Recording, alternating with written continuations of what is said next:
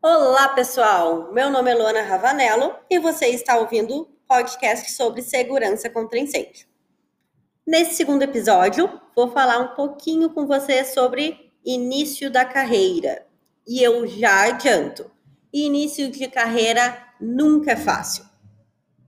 Como diz o Flávio Augusto, e eu sempre repito, crescer dói, mas vale a pena. Quem convive comigo sabe que eu sempre uso essa frase. Crescer dói, mas vale a pena. Não há crescimento sem sair da zona de conforto. Infelizmente, muitos de nós, engenheiros e arquitetos, ainda saímos da faculdade com pouco ou nenhum conhecimento sobre a área de segurança contra incêndio. Eu, por exemplo, me formei em engenharia sem ter conhecimento algum específico pois lá naquela época nem se pensava em uma cadeira específica sobre incêndios, nem eletiva, muito menos obrigatória. Hoje, algumas faculdades já possuem o conteúdo na graduação, mas mesmo assim, muitas vezes, ele é dado em conjunto com outra disciplina, como de projetos hidrossanitários, por exemplo. E aí, a gente se forma podendo elaborar projetos, assumir a responsabilidade junto aos conselhos, mas faltando aquela base de conhecimento.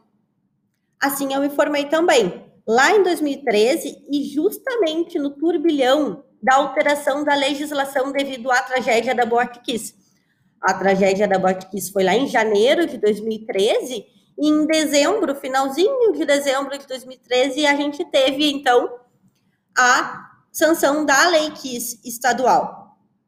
E foi uma loucura aqui no Rio Grande do Sul, porque a gente teve uma legislação do zero. E 2014 ainda foi um ano bem intenso, em que a gente teve bastante atualização da legislação até ela se estabilizar. E eu vou, vou dizer que ela se estabilizou ali por 2016. Então, uma solução que eu posso dar para vocês hoje é estudar tudo que estiver disponível.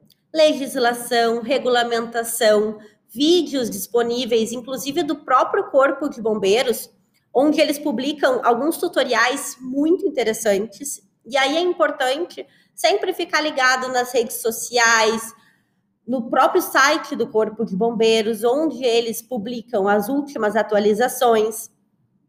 Também é importante buscar cursos na área, podem ser cursos de curta duração, cursos de extensão da graduação, ou então uma extensão um pouco maior, e participar também de grupos de colegas, onde a gente compartilha as informações entre nós. Eu cito aqueles nossos grupos de WhatsApp, os grupos de compartilhamento, que a gente chama de GC, onde normalmente os colegas se ajudam com as dúvidas e maiores necessidades. Alguém tem alguma dúvida, o outro já compartilha a experiência também, e assim a gente vai crescendo todos juntos.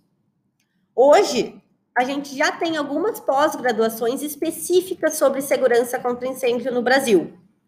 Mas se a intenção é começar a conhecer a área antes de dar um pulo maior, eu sugiro o que eu falei: se ambientar e consumir tudo disponível na área pode parecer complexo no início. E para auxiliar, eu vou disponibilizar ali no grupo de WhatsApp um material com vocabulário frequentemente utilizado nessas legislações. Mas é uma área encantadora, eu garanto, vale a pena um mergulho.